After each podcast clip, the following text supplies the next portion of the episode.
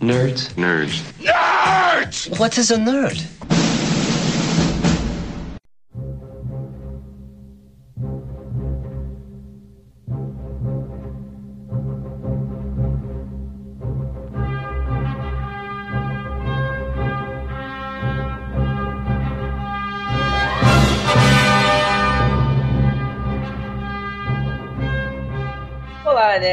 Nerdas, tudo bom? Bem-vindo a mais um Illumicast.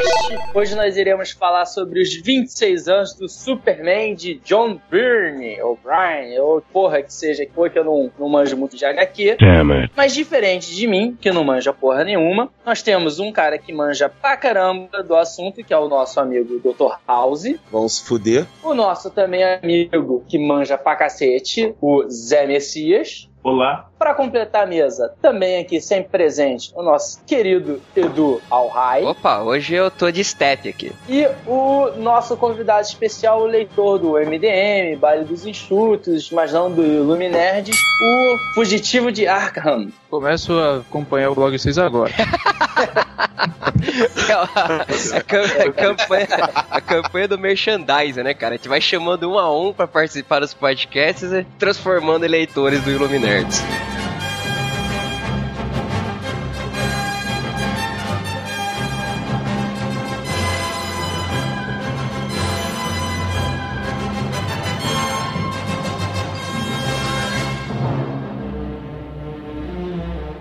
Pessoal, eu vou já jogando a primeira pergunta na mesa. E eu gostaria de saber o seguinte: pelo que eu encontrei, o John Byrne ele trabalhou no Superman durante a década de 70 e 80. E aí eu pergunto para vocês qual foi a importância dele pro Superman? Que eu só conheço o clássico do cinema, uma outra aventura dele na HQ, mas não saberia dizer mais do que isso. Tá, só pra te corrigir, ele começou a trabalhar com o Superman nos anos 80.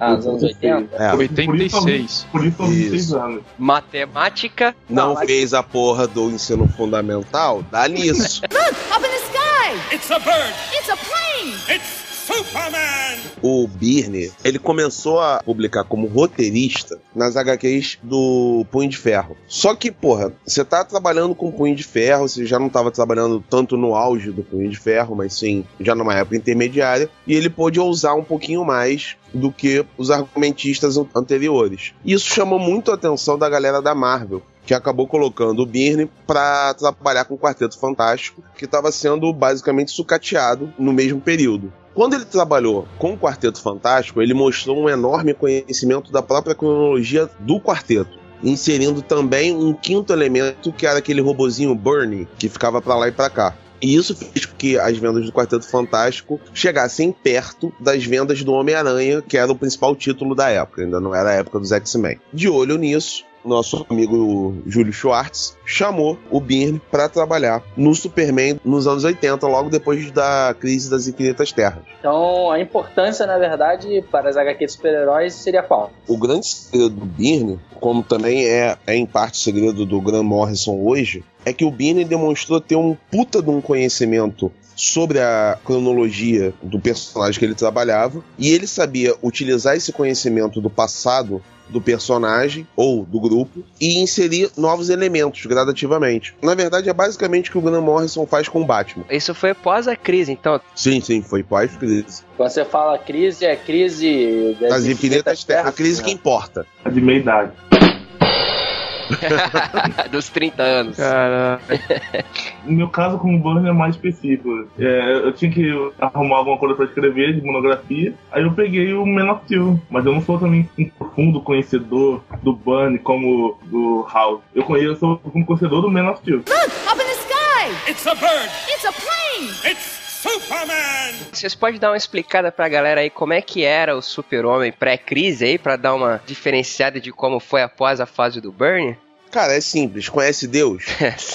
eu já li algumas versões a respeito desse sujeito aí. Era um deus alienígena. Era basicamente um deus, cara. O, o Superman estava tão infodelizado antes, antes de crise, que ele tinha poderes ridículos, do tipo super ventriloquismo. Ele tinha a capacidade de projetar a voz dele numa circunferência de 2 km sem mexer a boca. Isso, na verdade, foi numa história do Superboy, em que ele faz isso para enganar o pequeno Lex Luthor. Isso existiu mesmo, desenho de Kurt Swan. Deve ter sido uma história de merda, hein, cara? Porra. A história, se eu me lembro bem, era a seguinte: o, o Lex Luthor tinha feito lá a porra de um robô que ele disputava com os poderes básicos do Superman. Sim. Super velocidade, blá, blá, blá, blá. O único ponto fraco dele era que, na verdade, ele obedecia a ordens do Lex. E aí, o que que o Superboy fez? Ele começou a projetar ordens que eram contrárias às ordens do Lex, enquanto ia correndo pela cidade junto com o robô. Até que o robô entra em curto e quebra. Sky!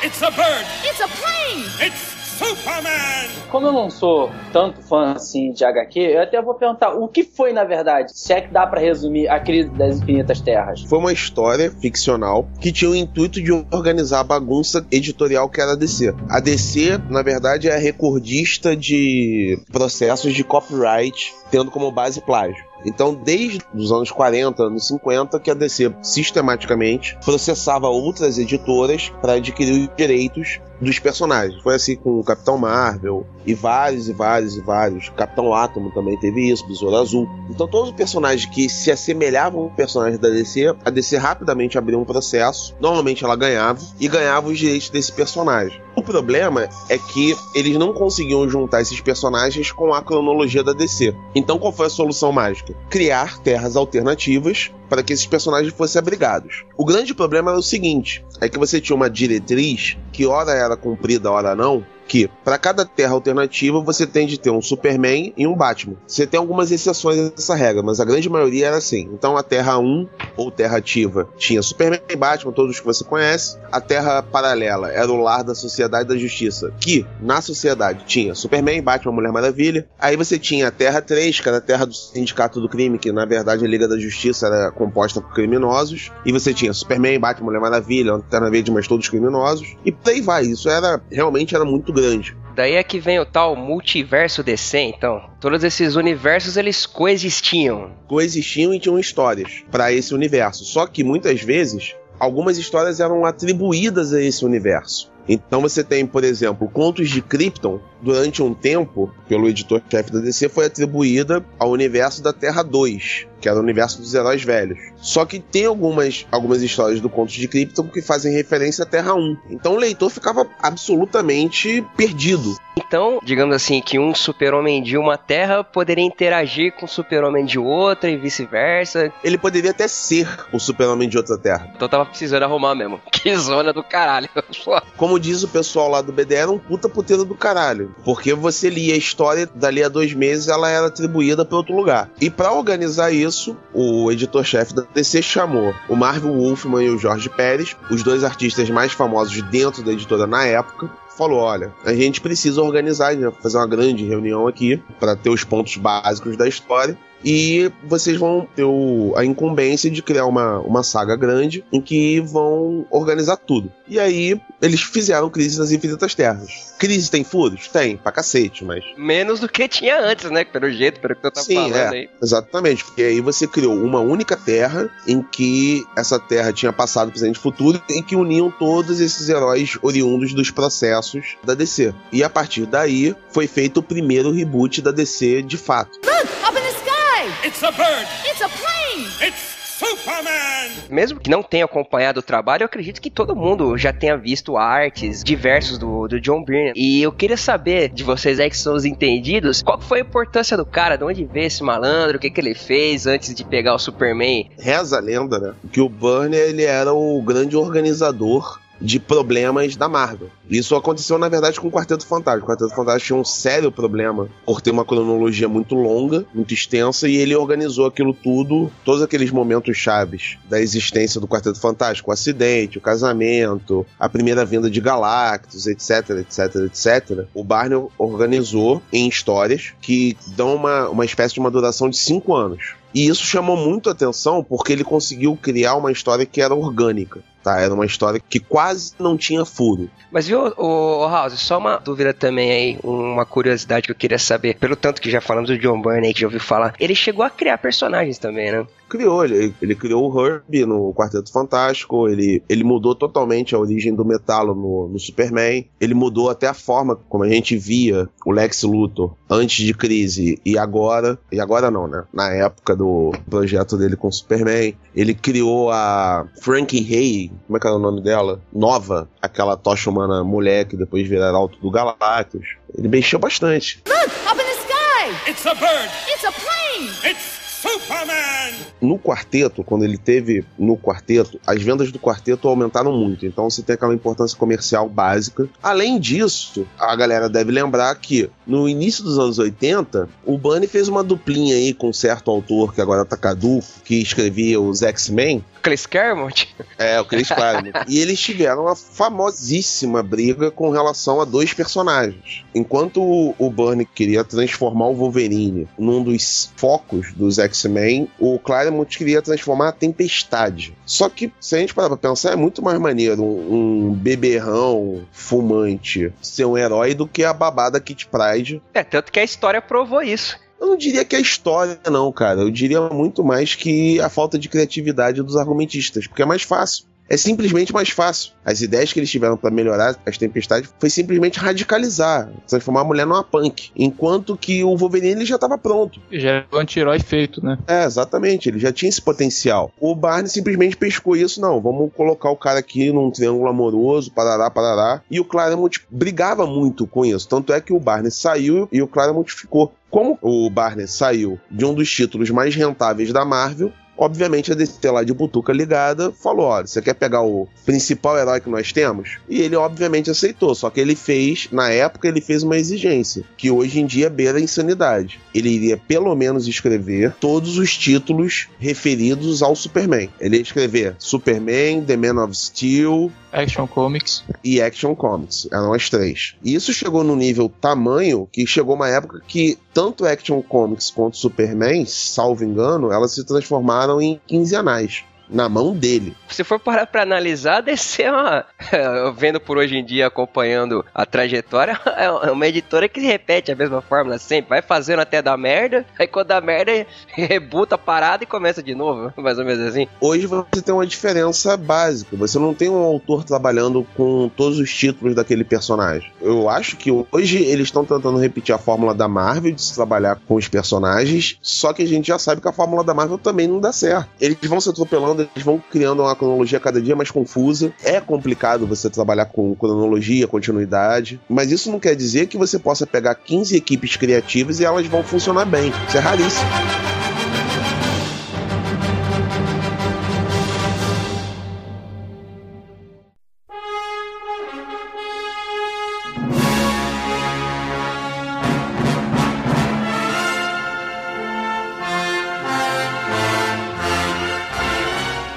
Messias, depois dessa excelente explicação do Dr. House, você que também é entendedor do assunto, o que, que você pode nos dizer sobre as regras que foram estabelecidas pro Superman? Cara, em termos de regras, o que eu separei também, porque eu sou mais um leitor esporádico, foi justamente como o Burnie ele traçou a vida do Superman pré-Terra. O Krypton, ele pega os planos do Jor-El de mandar o, o filho dele pra cá pra ser um líder, um- uma espécie de, de ditador. Ele teria os poderes, em contrapartida, a humanidade o reverenciaria. Esse é meio que o plano do cara. Ele, tava meio que preparando o cara pra ser um Che Guevarinha, mais ou menos assim. Ele, ele ia acabar com a corrupção, ele ia acabar com todos esses defeitos da humanidade, mas em troca ele seria o líder, seria ele. É, Que viraria o rei da humanidade. isso, assim, uma, uma- uma mega sacação quebra um pouco essa ideia messiânica do Superman de um pai externo que mandou um salvador. Não, esse pai externo não mandou um salvador, mandou um conquistador, na verdade. Look, up in the sky! It's a bird. It's a plane! It's Superman. Ele começa a botar umas coisas, uma mensagem meio ecológica nos quadrinhos, por exemplo. A Kryptonita, na verdade, não surgiu naturalmente, ela surgiu por causa da manipulação dos kryptonianos no planeta. Eles eram tão sinistros que eles controlavam até o clima. É, e por causa disso, tiveram tanta merda no planeta, tanta, tanta sacanagem que os gases e, sei lá, a atmosfera se fundiu e criou a, com a rocha lá no núcleo do planeta e criou a Kryptonita. É, Messias, você tá partindo de Krypton, mas Krypton só aparece lá na frente. Porque logo de início ele estabelece algumas regras, que era a seguinte: não existe kryptonitas coloridas, só ver. A segunda regra é que o Superman nunca foi Superboy. E se ele nunca foi Superboy, ele nunca encontrou a legião dos super-heróis na adolescência. Né? Isso eram regras mesmo que ele estabeleceu e eram cumpridas. Convenhamos, Superboy era foda, velho. Sim, mas aí é que tá. A O Super, pensar... Desculpa, o Superboy só não aparece quando tem o, o- a morte e o retorno do Super-Homem? Não, na verdade não. Ele é o clone. Aí é que tá. Devido, devido ao controle absoluto que o Barney tinha na época, criou-se um problema quando ele decretou que não havia Superboy. Porque a Legião dos Super-Heróis continuava existindo. E a Legião dos Super-Heróis era oriunda de um encontro de três personagens com o Superboy. Então ele criou uma válvula de escape, que era o seguinte: ele pegou o principal vilão da Legião dos Super-Heróis, que era o Senhor do Tempo, e esse Senhor do Tempo criou uma pequena terra, e nesta terra existia um Superboy. Então toda vez que a Legião dos Super-Heróis visitava o passado, ele visitava o passado daquela terra que ele criou numa brecha temporal. E esse Superboy encontra o Superman, que é aí que ele finca mesmo a pedra. Olha, nunca existiu Superboy nesse mundo aqui que a gente tá É, vendo. no caso foi uma desculpinha, então. Foi, mas é uma das melhores histórias dele. Up in the sky! It's a bird. It's a plane! It's Superman. Além disso, Lex Luthor não era um cientista, na verdade ele era um empresário, tá? Ele era um, um dono de, de uma corporação de empresas e Altamente corrupto. altamente corrupto, óbvio. Parecido com aquele lá do seriado, Lois and Clark. Isso, exatamente. Porque o, o seriado Lois and Clark se aproveita de elementos do Birne, como também Smallville se aproveitou de elementos do Birne, que o Smallville tinha a regra de ouro básica. Clark Kent nunca foi Superboy. Mas o SBT ele, ele traduziu como As Aventuras do Não, Superboy, o não, traduziu? SBT não, a empresa que o SBT contratou. Ah, tá. Os Ah. caras sempre fodem com a. É, porque comunicólogo, quando vai fazer tradução, dá nisso. Vai bem, né, Raul? É, A mãe mãe. vai bem, né, Raul? Minha mãe vai, pedagoga. Eu também falo mal de pedagogo.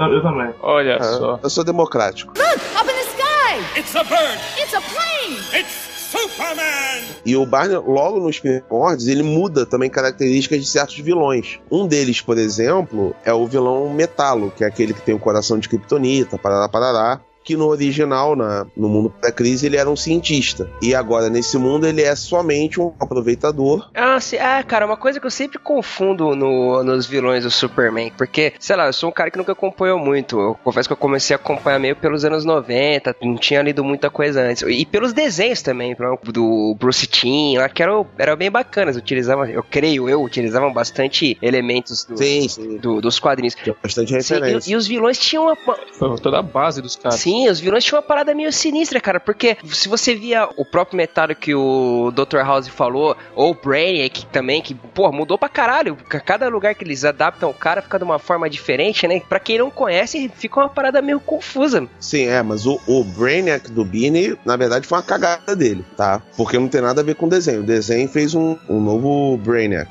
Muito mais interessante. Sim, é mais interessante, porque o, o Brainiac que o Beanie bolou era o seguinte, era um, era um mágico, ele alegava que tinha poderes mentais, coisa e tal, até que ele tenta ler a mente do Clark Kent e surta. E ele começa a achar que, na verdade, ele é o supercomputador de Krypton chamado Brainiac. Mas o que aconteceu, na verdade, foi que despertou os poderes telepáticos do cara e o cara começa a conseguir sugar o conhecimento das outras pessoas. Ele era um humano, na verdade. É muito melhor o computador lá do desenho. Assim. E depois também teve aquela zona, né? Porque vê a Legião 90 e tinha o Brainiac 2, que era um coluano. E aí, como é que você ia explicar que aquele cara, na verdade, era. Aquele cara criado pelo Birne era, na verdade, um coluano que teve um filho e a porra toda. Aí começou a zonear de novo. Mas aí já são anos 90. Já tá auto-explicado. É, já tá quase auto-explicado, né? Foi, foi a década que nos trouxe Rob Liefeld. Meu Deus. É, mas é verdade. Não lembra disso, cara.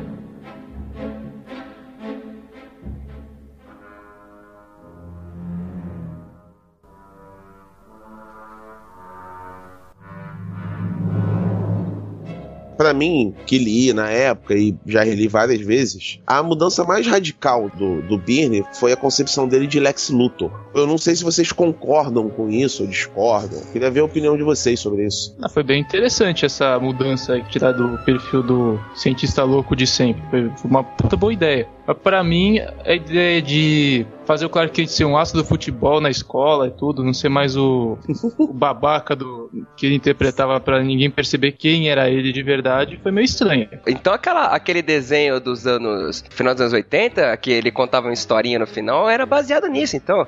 Era totalmente baseado no, no Birney. Também tinham outras coisas, cara. O seguinte, o- os poderes do Clark, eles só apareceram quando ele tinha mais ou menos 18, 20 anos. Então aquela historinha do filme dele levantando a nave e tal, foi pro caralho também, não? Foi, foi, foi. Não valia. E tinha também uma outra coisa que era engraçada, que o, o Birney, ele era muito bom fisionomista. Então, o Superman dele chocava muito à primeira vista, porque ele parecia o Christopher Reeve bombado, entendeu? Até mesmo. Lembra disso? E, e era intencional. Mas pelo menos os desenhos do Birney são tidos como clássicos, né, cara? Da representação do, do Superman. Na verdade, eles se tornaram clássicos, porque era uma mudança radical no, no estilo de desenho. Quem era considerado o desenhista canônico antes do Birney era o Kurt Swan. Pra você lembrar, é aquele desenho do Superman que ele dá aquela piscadela de olho no final. Ah, tá. O que aconteceu com o Homem de Aço. Isso, o que aconteceu com o Homem de Aço, a história do Alan Moore. Agora, deixa eu fazer uma pergunta pra você, já que eu não manjo do assunto. É, é comum o nego ficar discutindo sobre os poderes do super-homem, principalmente agora nesse próximo filme, em algumas notícias sobre ter o General Zod, porque todo mundo comentou que, pô, cara, não existe personagem à altura do super-homem. Foi a partir dele, do Birney, que teve essa, digamos, esse empoderamento do super-homem. Não, na verdade, não? não? na verdade foi o oposto. Ele ficou Ah, ele- muito mais fraco. Ficou muito mais fraco no sentido, assim, aceitável. Pelo que eu já li sobre as fases do Super-Homem, né? Porque, porra, pra quem não, não acompanhou, sei lá, 50 anos de publicações editoriais, fica meio complicado de você querer saber a história da parada e procurar achar tudo novamente.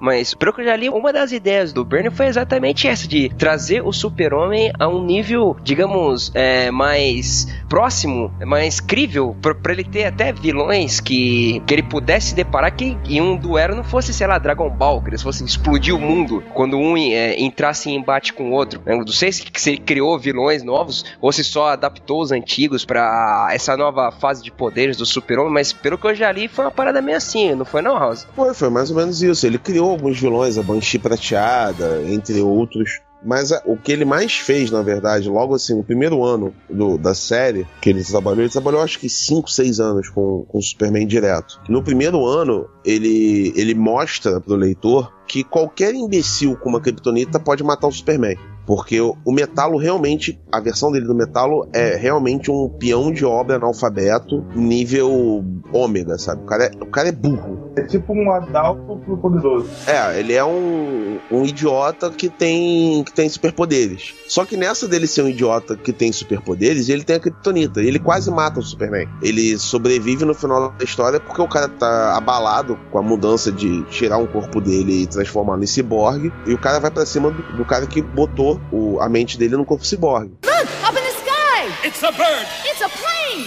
It's Superman. Mas boa, House, agora que eu me, me, me veio alguma outra pergunta na cabeça, cara, que também me intrigou sempre de ler a respeito do Superman. Onde é que esse povo arrumava tanta criptonita assim? Onde é que vê essa porra, cara? O negócio cai na terra, os caras vão cavar, bota os mineiros lá pra, pra tirar a parada. Aí que tá. Essa primeira do metalo, ela foi acidental. Tá, mas a partir do momento que o metalo surge, o Lex começa a financiar pesquisas para encontrar esse mineral que caiu na Terra junto com a nave do Seriam Superman, vestígios do planeta do. do planeta Krypton, que foi absurdamente, como o Messias disse, foi absurdamente vilipendiado pelos kryptonianos. Foi, foi absurdamente machucado pelos kryptonianos ao longo da história. Mas a, a coisa mais interessante que o Barney criou foi a, a extremada vulnerabilidade do Superman à magia. Cara, essa na verdade é a única fraqueza dele, né? Tirando a Kryptonita. Não, o Barney Não? também fez com que a fraqueza dele fosse estar sob pressão. Como assim está sob pressão?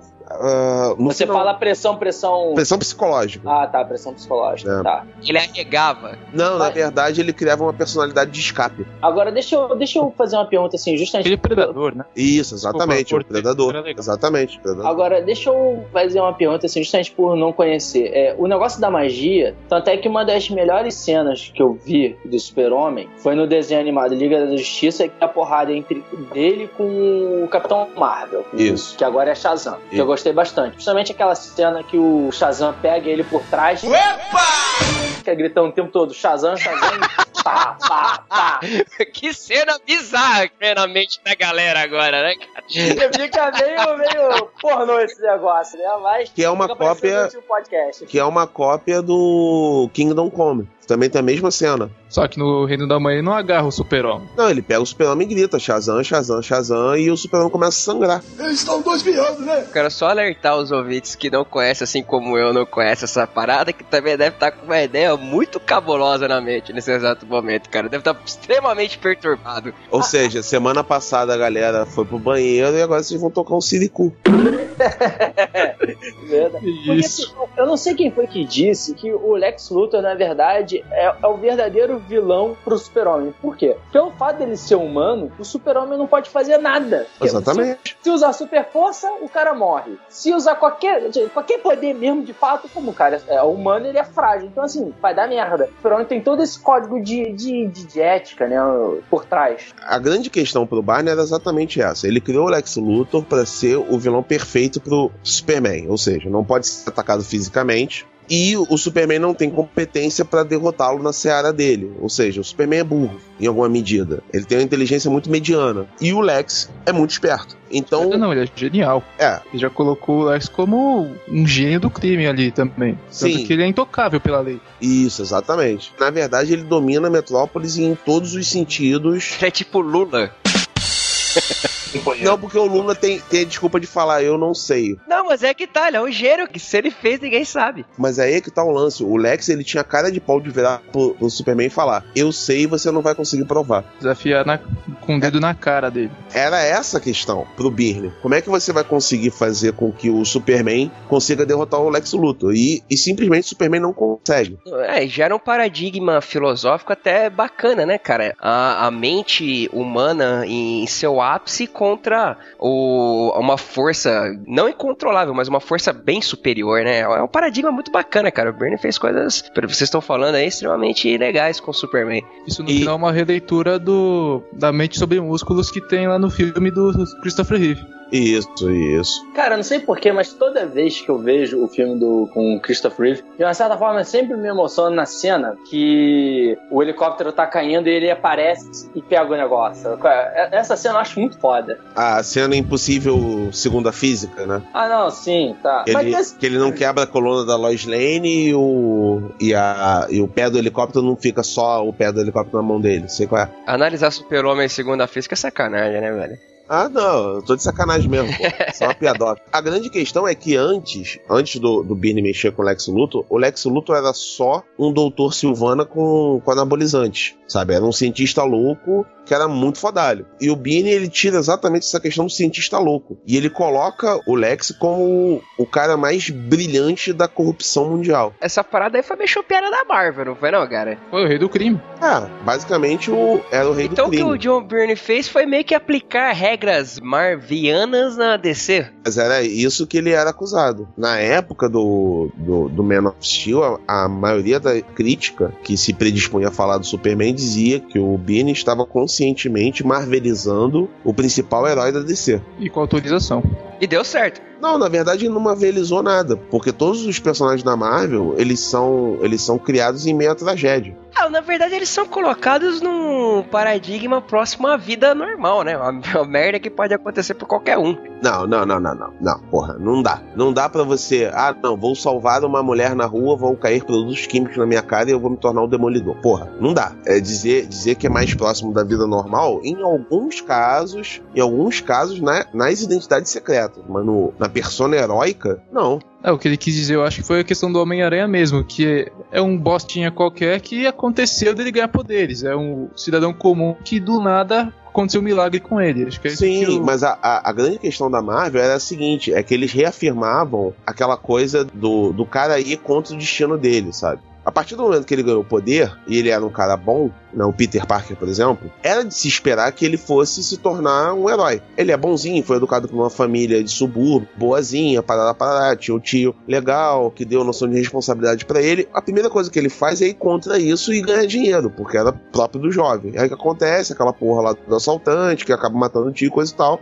E aí ele tem que seguir o destino dele. Na DC, os heróis, em sua grande É, maioria, são semideuses, né? Praticamente. é, eles são, são representantes de ideais americanos da época. É por isso que o reboot, por exemplo, o reboot atual, tem colocado os heróis em tão baixa escala, né? O Superman é basicamente um defensor do proletariado, como afirma o Morris, por aí Mas é vai. uma parada que funciona por identificação, né, Rose? Por- Porque as pessoas se identificam com isso, né? Mas a questão é que você pode se identificar pelos dois lados, cara. Você pode identificar aquele herói como uma inspiração, aquilo que você quer ser, você quer representar na sua comunidade. Não, um não, não, eu falo assim, tal. eu falo assim por não por você querer ser, mas eu falo porque é mesmo uma pessoa como o Superman, por exemplo, que o John Byrne diminuiu todos os poderes que ele tinha e deixou ele num nível assim bem menor, ele pode também, assim como uma pessoa normal, enfrentar dificuldades parecidas. Você tá me entendendo? Mesmo que seja, Sim, mesmo que sim. seja uma escala maior, mas ele pode enfrentar dificuldades parecidas e, e isso é uma coisa que puxa a- o, o imaginário, a identificação das pessoas.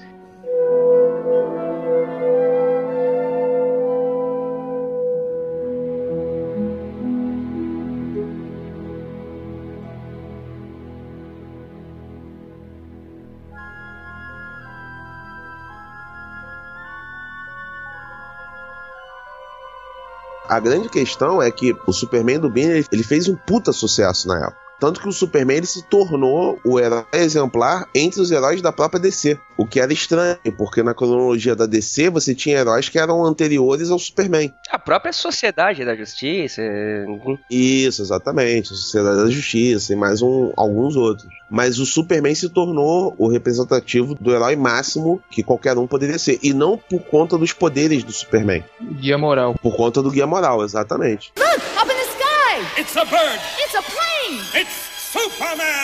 Uma parada também que eu tenho uma certa curiosidade pra saber. Fala aí umas boas histórias dessa época dos anos 80, do Byrne com Superman pós-crise. Diga umas boas histórias, uns argumentos legais aí. Cara, você tem o primeiro ano inteiro, mas assim, eu acho que o trabalho mais, mais representativo do, do Birne com o Superman é quando ele organiza inteiramente a cronologia. Ele cria três histórias que foram conhecidas como o mundo de Krypton, o mundo de Metrópolis e o mundo de Pequenópolis. Essas três histórias basicamente organizam tudo que você pode saber sobre o Superman, do Byrne. Eu não sei se, se o Messias ou o Fugitivo leram essas histórias.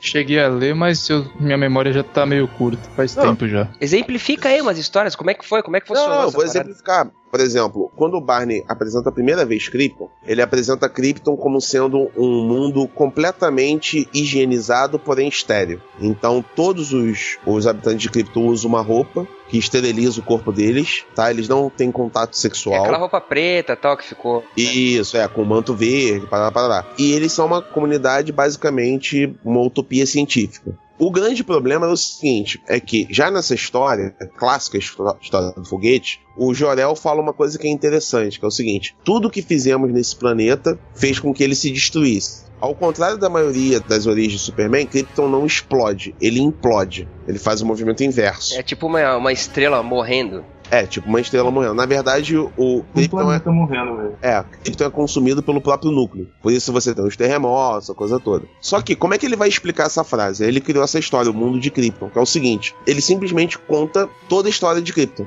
É Entendeu? uma puta diferença pro pessoal que só tinha as referências de ah, o super-homem lembrou, tinha uma referência na nave dele e tudo. Aí já tá detalhando legal. Exatamente. E, e começa a história falando de uma ideia que Krypton teve antes de ter as, as roupas, coisa e tal, que foi: se você tá doente, se um órgão seu está doente, a gente cria um banco de corpos em que a gente tira o órgão do clone e coloca em você. tipo aquele filme A Ilha. É pior, porque os corpos ficavam criogenizados e cada habitante de Krypton tinha direito a dois corpos. Tá? Então você tinha dois clones seus. Você nasceu, são feitos dois clones seus e fica lá de banco de órgãos para você. O grande problema da, desse banco de órgãos era o seguinte, que aconteceu uma vez, uma das pessoas decidiu que os corpos mereciam sair por aí e soltou um dos corpos. Tipo aquele filme A Ilha. Só que é bem anterior ao filme A Ilha. Nossa. A Ilha é recente, cara. Chupou foda essa ideia aí. É, só que aí descobriu-se que esse corpo tinha alma. Então seria antiético prender esses corpos. Mas como os kryptonianos iriam sobreviver se, se os corpos sobressalentes fossem simplesmente libertados? Cara, os anos 80 foram uma base maneira de super-homem, né? Por os anos 90 eles cagaram tudo, né, bicho? Como é que fizeram pra cagar todo esse, esse legado que o Byrne deixou do super-homem, então, o, o House? Cara, foi simplesmente desobedecendo as regras básicas. Né? Você mete um Superboy, você mete uma criptonita vermelha, você começa a zonear o, a cronologia, você cria o cripto, e aí você começa a fazer Mas merda. o Crypto, o Crypto... Foi ano 2000, que inseriram novamente na Ah, cronologia. sim, mas ele foi criado primeiramente quando? 1950 e alguma coisa. Na época da censura. Superboy e tal. Não, Superboy é de 40 e poucos, na verdade, quase na virada para os anos 50. Foi criação da, da dupla original. Foi do Siegel Schuster. Era aquela ideia Michael Jackson, né? Pra pegar a criancinha. Exatamente. Se o Batman tinha um Robin, o Superman tinha um Superboy. Sedução do inocente, ele- né? É, mas eu não vejo nada contra isso, não, cara. O que é irônico da, da atuação do, do Burton nas HQs é que tudo aquilo que ele criticava, ele acabou criando com a censura. Quando você vai ver as, a- as histórias, por exemplo, ah, o Batman dormia com o Robin. Isso só aconteceu com a censura. Isso aconteceu com o seriado dos anos 60, cara. Então, com a censura. A censura estava vigente nos quadrinhos. Censura de 50, cara. Seria de 66. É, é de 53. a É censura, baseado numa versão bem mais romantizada, bem mais suave do Batman, cara. que é a versão da censura. Exatamente o que o Exatamente. falou, exatamente. Entendeu? Porque o Batman, nesse caso, era um personagem que não vendia tanto assim nos anos 50. Porque ele era muito brutal. O Robin foi criado pra amenizar, pra contar piada. E era uma das três pessoas que faziam o triplo mortal. Diana dos Santos foi a quarta. Não, ela faz o duplo twist escarpado. Ou carpado, é. A senhora House me corrigindo. Up in the sky! It's a bird. It's a plane! It's Superman. Depois do mundo de Krypton, veio o mundo de Pequenópolis, que na verdade é como Barney explica o guia moral do Superman. Porque cada vez que o Superman descobria um. O Superman não, o Clark, descobria um poder novo, ora vinha ou o pai, ou a mãe, ou um amigo, e dizia assim que esse poder novo não era para ser utilizado, né? Que é só aí que ele explica por que o Clark virou, durante um, um curto espaço de tempo, uma estrela, conforme o fugitivo estava falando, uma estrela no futebol americano, né? Foi o momento que ele achou precisava vazar esses poderes todos que ele tinha, queria os, se aproveitar um pouco deles, se divertir, mas estava sempre com a coleira do pai ali segurando. Me enfia porrada no pai, porra. Não, mas era, era aquela questão. O Jonathan Kent começou a ver que o Clark, se ele não se segurasse, ele podia matar alguém. E você tá num, num mundo, o mundo de Pequenópolis é um mundo extremamente moral, assim. Você não pode matar as pessoas, você tem que ser sempre educado, blá blá blá. Até que eles inventam a persona Clark Kent como um todo. Cara, se o super-homem tivesse caído em São Paulo, a parada ia ser diferente, viu, velho? Porra, imagina se ele tivesse caído na Arábia Saudita, mano. Vem cá, falando em caído em Arábia Saudita, que eu não tenho nada a ver essas coisas. Alguém já chegou a ler o Filho Vermelho? O Redson É. aqui veio como a foice e o martelo. Ah, é. Ah, é verdade. Foi esse martelo. É É. porque vocês estão falando assim, imagina se ele tivesse caído em tal local, tal local. Porque eu tô lembrando que tem aquele. aquela HQ desenhada pelo Alex Ross, pelo amanhã. Que ele vai. tenta acabar com a fome mundial. E ele tem uma frase que ele comenta, mais ou menos assim: que ele é desse jeito, muito função por causa da criação que ele teve dos pais. Sim. Entendeu? Aí, como vocês estão dizendo, se ele caísse em tal local, em tal local, em tal local, ele seria diferente. Sim, É, mas quem organiza isso foi o Birne. Hum. Tem uma frase assim também, no próprio filme de 79, eu acho, Ah, que. Porque assim, bem ou mal, o super-homem é americano. Que a Lojo vai entrevistar ele. Por que, que você defende? Ah, pela justiça, não sei o quê, e o American Way of Life. Então, Uhum. até que ela tira uma sacanagem, assim, não, porra, não, tô falando sério. Ele diz, não, não, eu nunca minto. Entendeu? Sim, então tem, porque- tem um pouquinho disso. Porra, cara, não, mas qualquer um que fosse o super-homem ia ser assim, né? cara, a gente não sabe, cara. Eu ia botar pra foder, velho. Mas é que tá, você tá dizendo isso com a educação que você teve sendo um ser humano de merda normal.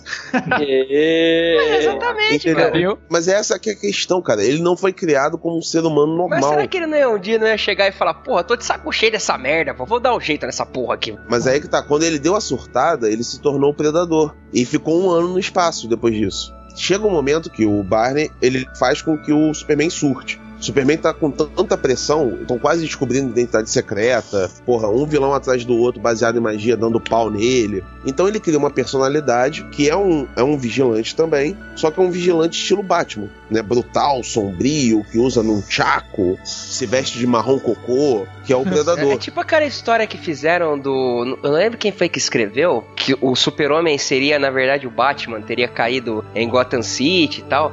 Ah, esse foi um Ellsworth, um morcego de aço. Enfim, é bacana, né? Ele começa todo fodão É. e no final acaba virando o Super-Homem. É, exatamente, porque pelo trauma ele, ele decide fazer um código de justiça lá Homem-Aranha. Acaba sendo sempre a questão que falou agora há pouco do Homem-Aranha, né? E acaba saindo da, daquele destino e empurrado de volta. Isso. Isso no Ellsworth. Meu Mas- Zoro. É, no, no caso dessa história, não. O Superman realmente surta, até que chega um momento que ele enfrenta um cara que consegue destruir uma parte do uniforme do Predador. E aí por baixo tá o uniforme do Superman. E como o Superman vê isso através de um espelho, aí ele tem aquele choque de realidade. Porra, passei dos limites. O que, que eu faço agora? Quer dizer que ele usava a roupa do Predador, a roupa do Superman e, por cima de tudo, a roupa do Clark Kent. Não, não. Aí ele se trocava em super velocidade, né, queridão? Tá, mas pra que sair com a porra da roupa do Superman, porra, se ele tinha mudado? É porque ele tava doido, cara. Porque o que aconteceu antes foi o seguinte: ele foi pra aquele mundo do Superboy e matou três vilões kryptonianos.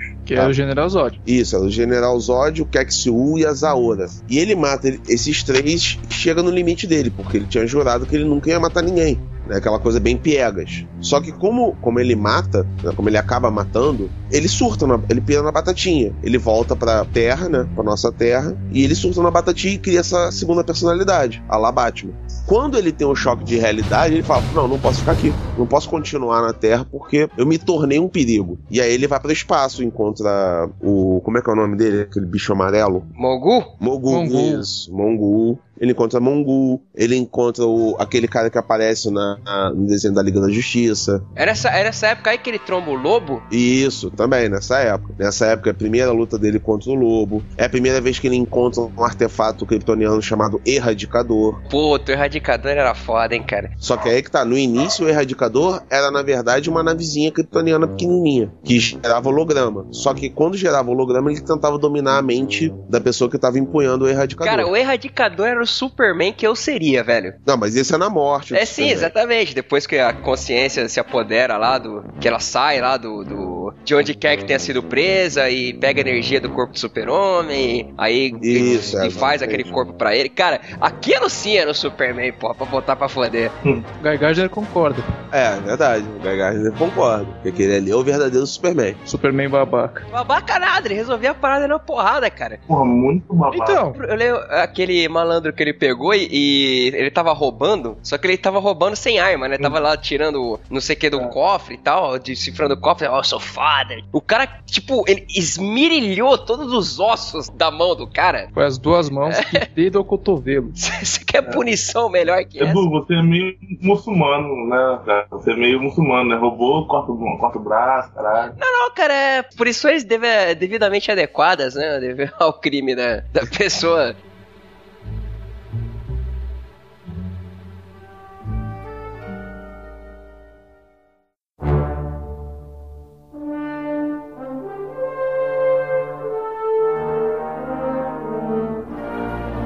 Como é que foi essa transição do Super-Homem do Burner dos anos 80 até descambar no Super-Homem dos anos 90, até a morte, essas paradas aí? Na verdade, foi muito rápido. Porque quando o Banner sai do, do Superman, né? E aí entra o Dan Jungers e, essa patotinha toda, né? Aí eles criam a, a metodologia que a gente bem conhece hoje, né? Cada grupo pega um determinado título pra fazer história. Só que, porra, nego não leu o que tá sendo publicado.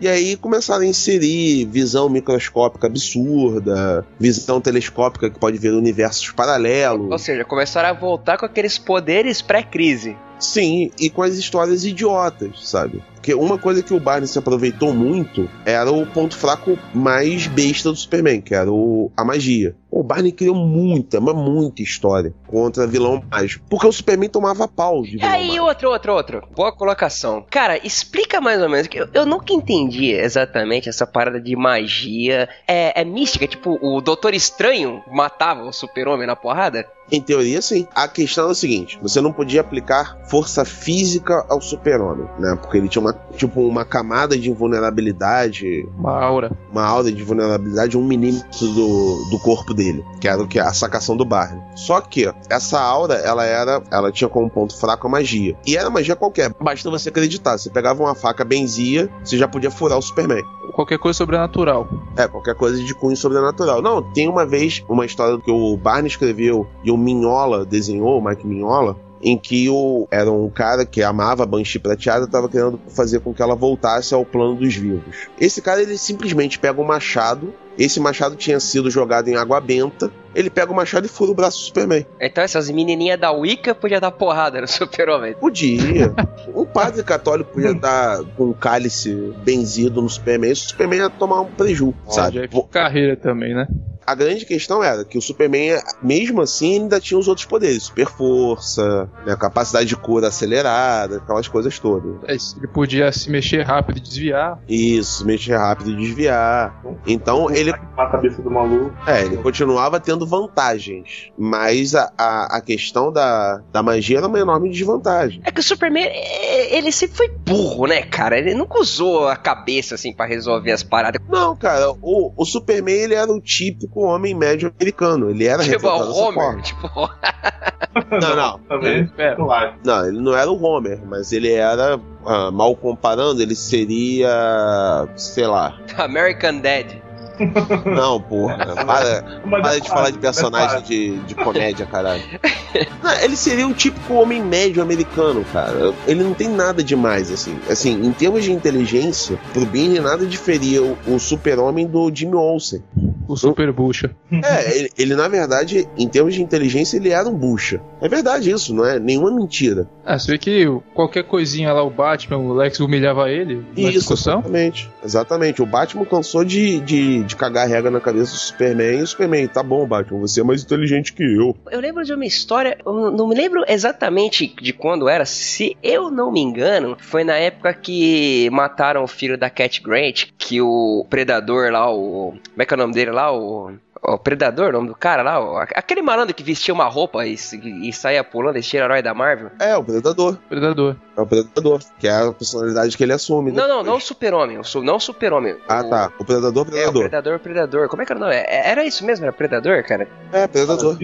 É, ele chegou a namorar com a, com a Caixa. Isso, Grande, né? exatamente. É, esse cara mesmo. Puta, fugiu o nome dele legal. É, é, ele é latino, né? O, o nome dele, não, não lembro exatamente. José. José alguma coisa, é por aí. E. Eu? Hã? Você me chamou? Não. E, e, e na- na- no, foi, foi numa dessas. É outro José. Foi numa, Ah, tá. foi numa dessas histórias que o, o Super-Homem descobre que o Batman é o Bruce Wayne. Aí no final ele- o, o Bruce Wayne já sabia há trocentos mil anos que ele era o Clark Kent e o Super-Homem fica com aquela cara de merda quando o Batman chama ele de Clark, cara. Você fala, ah, então o Bruce e tal, né? Ia falar que ele era o cara fodão por ter descoberto. O, o Batman fala, ah, beleza, Clark, eu também já sabia essa parada aí.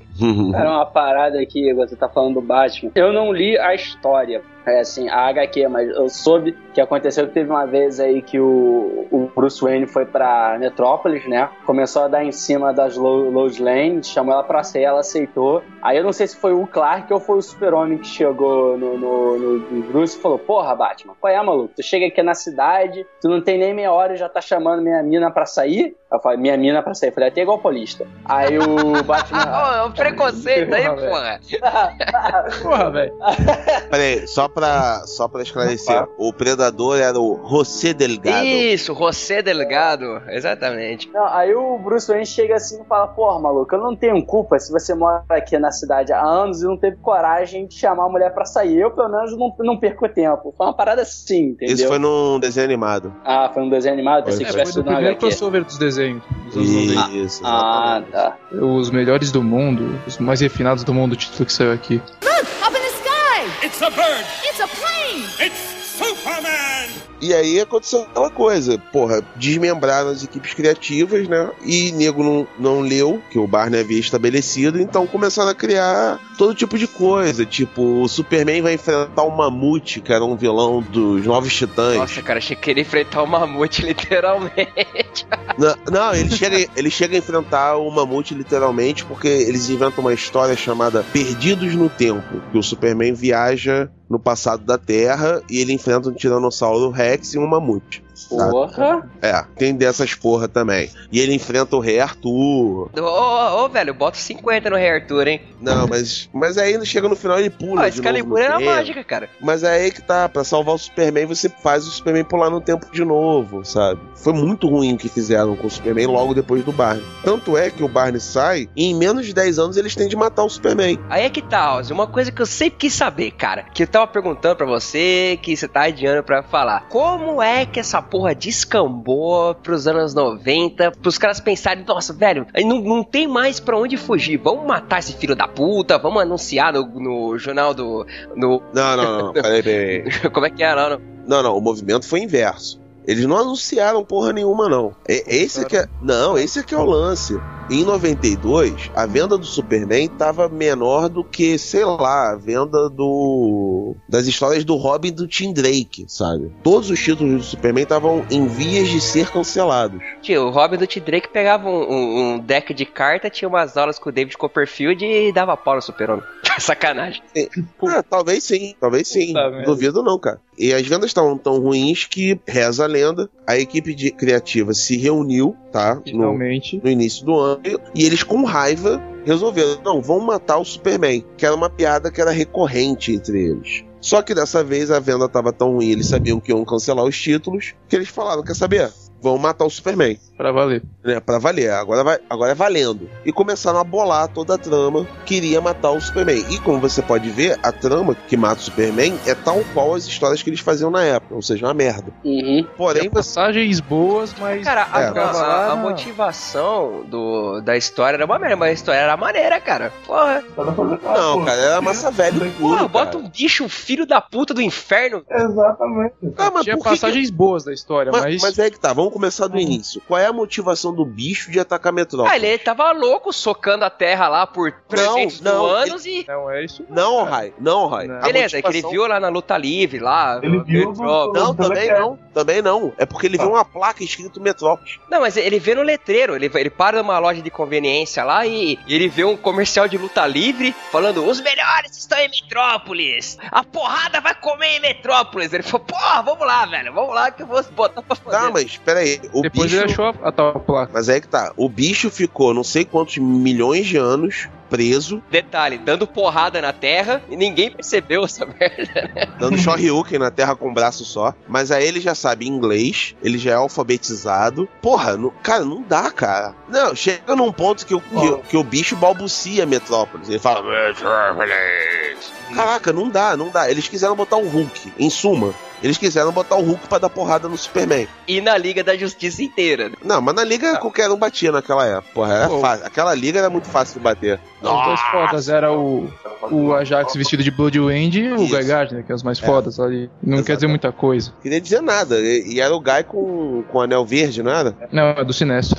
Já era, o- já era o. O anel amarelo. o amarelo. Outra, outra merda, então, pior ainda. E a grande questão, na verdade, é que quando houve o primeiro anúncio nas revistas de que ia matar o Superman, isso virou uma bomba. Porque, diferente do que a gente imagina, né? Ou muito mais potencializado, Superman é um ícone norte-americano. Não, é um ícone pop, cara, mundial, não só norte-americano. Não, não, não. não. Pro, pro norte-americano, olha só. Pro norte-americano médio, o mundo que se foda. Não, mas o, mundialmente, isso qualquer um conhece. O nego conhece o, sei lá, o Fred Krueger, o, o Silvio Santos e o Super-Homem. Sim, sim, mas o que, tô, o que eu tô tentando explicar é como o americano vê o Superman, que não é a mesma forma que nós vemos. A nossa visão do Superman, quem tá de fora dos Estados Unidos, oscila entre uma, uma, uma visão ideológica do personagem. Ah, o Superman é um personagem que representa o imperialismo norte-americano, blá blá blá blá blá blá. Vou chupar o saco do Marx. Frank Miller. É, ou Frank Miller. Ou então você vê o Superman simplesmente como você disse, um ícone pop.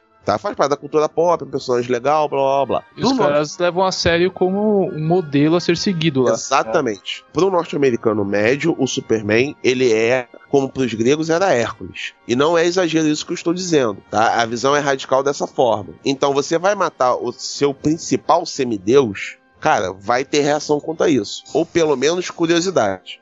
Por isso que eu comecei a ler essa merda, cara. Mas aí é que tá, como era algo novo, né? Porque até então, até então, os personagens que você tinha matado, ou eles eram buchas, ou eles tinham um nível de poder tão bizarro que a única solução que o cara tinha era matar o personagem, tipo a Fênix. A solução que se, se encontrou para acabar com o problema Fênix dentro dos X-Men foi matá-la. E aí o Byrne e o Claremont negociaram, não, ela não vai, ela não vai ser morta, ela vai suicidar. Quando resolveram matar o Superman, isso causou uma comoção geral, generalizada. Como assim vocês vão matar Hércules? Como assim vocês vão matar Jesus? E onde é que tava o Byrne nessa história toda? Não, ele já não tava mais. Ele... Mas que que ele largou, mandaram ele embora, ele falou foda-se, dá meu chapéu, tô saindo Não, na verdade, ele, ele começou a brigar com a DC, porque a DC queria que ele recolocasse todos os produtos licenciados do Superman. Então havia pressão na época para ele colocar o Crypto, havia versão para ele colocar a Supermoça, aí ele colocou uma Supermoça que não era a que eles queriam, havia pressão para colocar o Superboy, mas o argumento dele é que ele já tinha colocado o Superboy e matado o Superboy. E queriam que ele colocasse o Lex Luthor careca, e ele já tinha colocado um, um Lex Luthor que era cabeludo. Clone? É, que era um clone, isso, exatamente. Então havia muita pressão dentro da DC para ele fazer determinadas coisas. O que, que ele fez?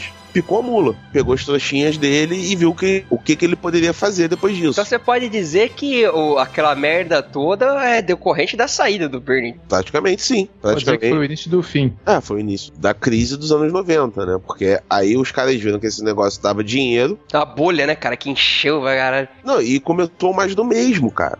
Porque aí nego via, não. Ah tá, a gente matou aqui o Superman. Então quem é o próximo que a gente vai ferrar? Ah, não, vamos ferrar o Batman. E o Batman foi uma parada curiosa, porque o da queda do morcego até o Bane quebrar o cu dele, pô, tava bem bacana, cara. Tava um negócio. Pô, muito bom. Sim, tirando, tirando a motivação do Bane, né? Ah, cara, é, Que era, dele ó, sonhar com morcego, essas porra, né? É, É, ó, nesse sentido, eu- bem do filme é bem melhor. eu sou uma criança, eu estou numa prisão, ó, eu sonho com morcego, eu vou matá-lo, porra. Porra, O cara tava drogado quando escreveu isso. caralho. Não, o cara é viado quando escreveu isso.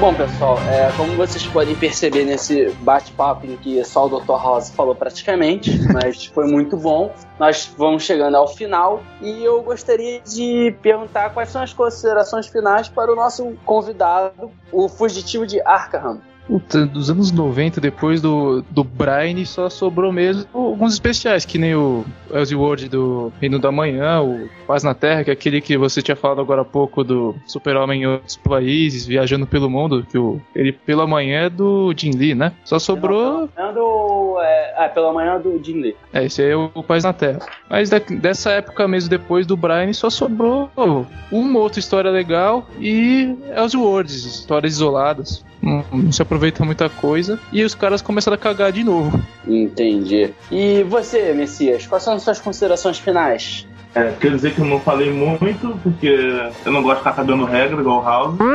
E que- não, mas é que o, o, é- o Superman do Burn foi muito importante pra mim, porque foi, foi assim que eu virei fanboy de Superman. E eu sou talvez o maior fã de Superman do Brasil, porque normalmente assim. Que esse, hein? Olha só? E você, é, Edu, suas considerações finais? Pô, cara, eu só quero dizer que é, hoje eu, eu aprendi com vocês de que tudo aquilo que eu li sobre Superman da parte teórica e da parte prática de HQs foi fundada com o Sr. John Byrne, pô. Estou muito feliz com todo esse conhecimento que eu adquiri. Ah, que bom, que bom. E por último, mas não menos importante, nosso querido Dr. House, suas considerações finais. Bom, primeiro eu tenho a dizer que continuo achando o Superman potencialmente o melhor, melhor personagem de HQ de super-herói, mais um merda. E, em segundo lugar, eu tenho de dizer isso. Delarry, você erra! Ah, isso não é novidade pra ninguém. Foda-se. Ah, é isso aí. Até semana que vem e até lá.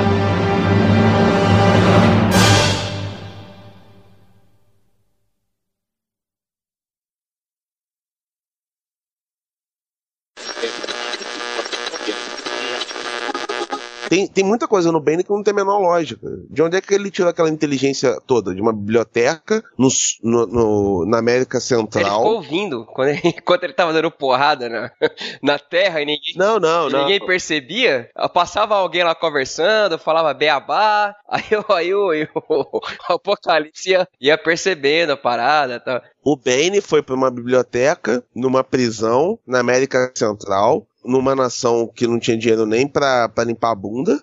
E aí ele adquiriu uma, uma inteligência estratégica nível Santizu. Ele é o Sawyer do Lost. Ah, pô, vá pra puta. O Lost Corta- também era outra corta aí. merda. Quem chamou esse cara pro podcast? Foi hein? você, cara. Ah, mas eu sou velho, eu tenho direito a ser esquizofrênico. Porra. Mais tarde na sala de justiça. Mas- falando eu li uma notícia, é, eu não vou citar o nome do local para não fazer propaganda, Uhum. mas eu li a notícia que ele supostamente ia se aposentar dos quadrinhos, mas Não. depois disse que não é bem assim. Não, ele vai, vai se dar um afastar por um ano. Porque graças ao nosso senhor Zé Messias, que incutiu, incutiu ideias na mente dele, não foi nada, não foi nada de MDM, foi um pedido que nós todos fizemos ao acender uma vela do tamanho do Kid Bengala pro Zé. O Rob Liefeld vai se afastar por um ano de qualquer projeto de HQ. Entendi. né? Tomara que ele descubra também que ele tem Parkinson. eu não, é, eu não desejo a morte. Eu só ele mas, velho, Parkinson. tanta gente que já desejou a morte pra esse cara, ele tá com, com o corpo fechado, level extreme. É Por isso você tem que fazer desejos originais.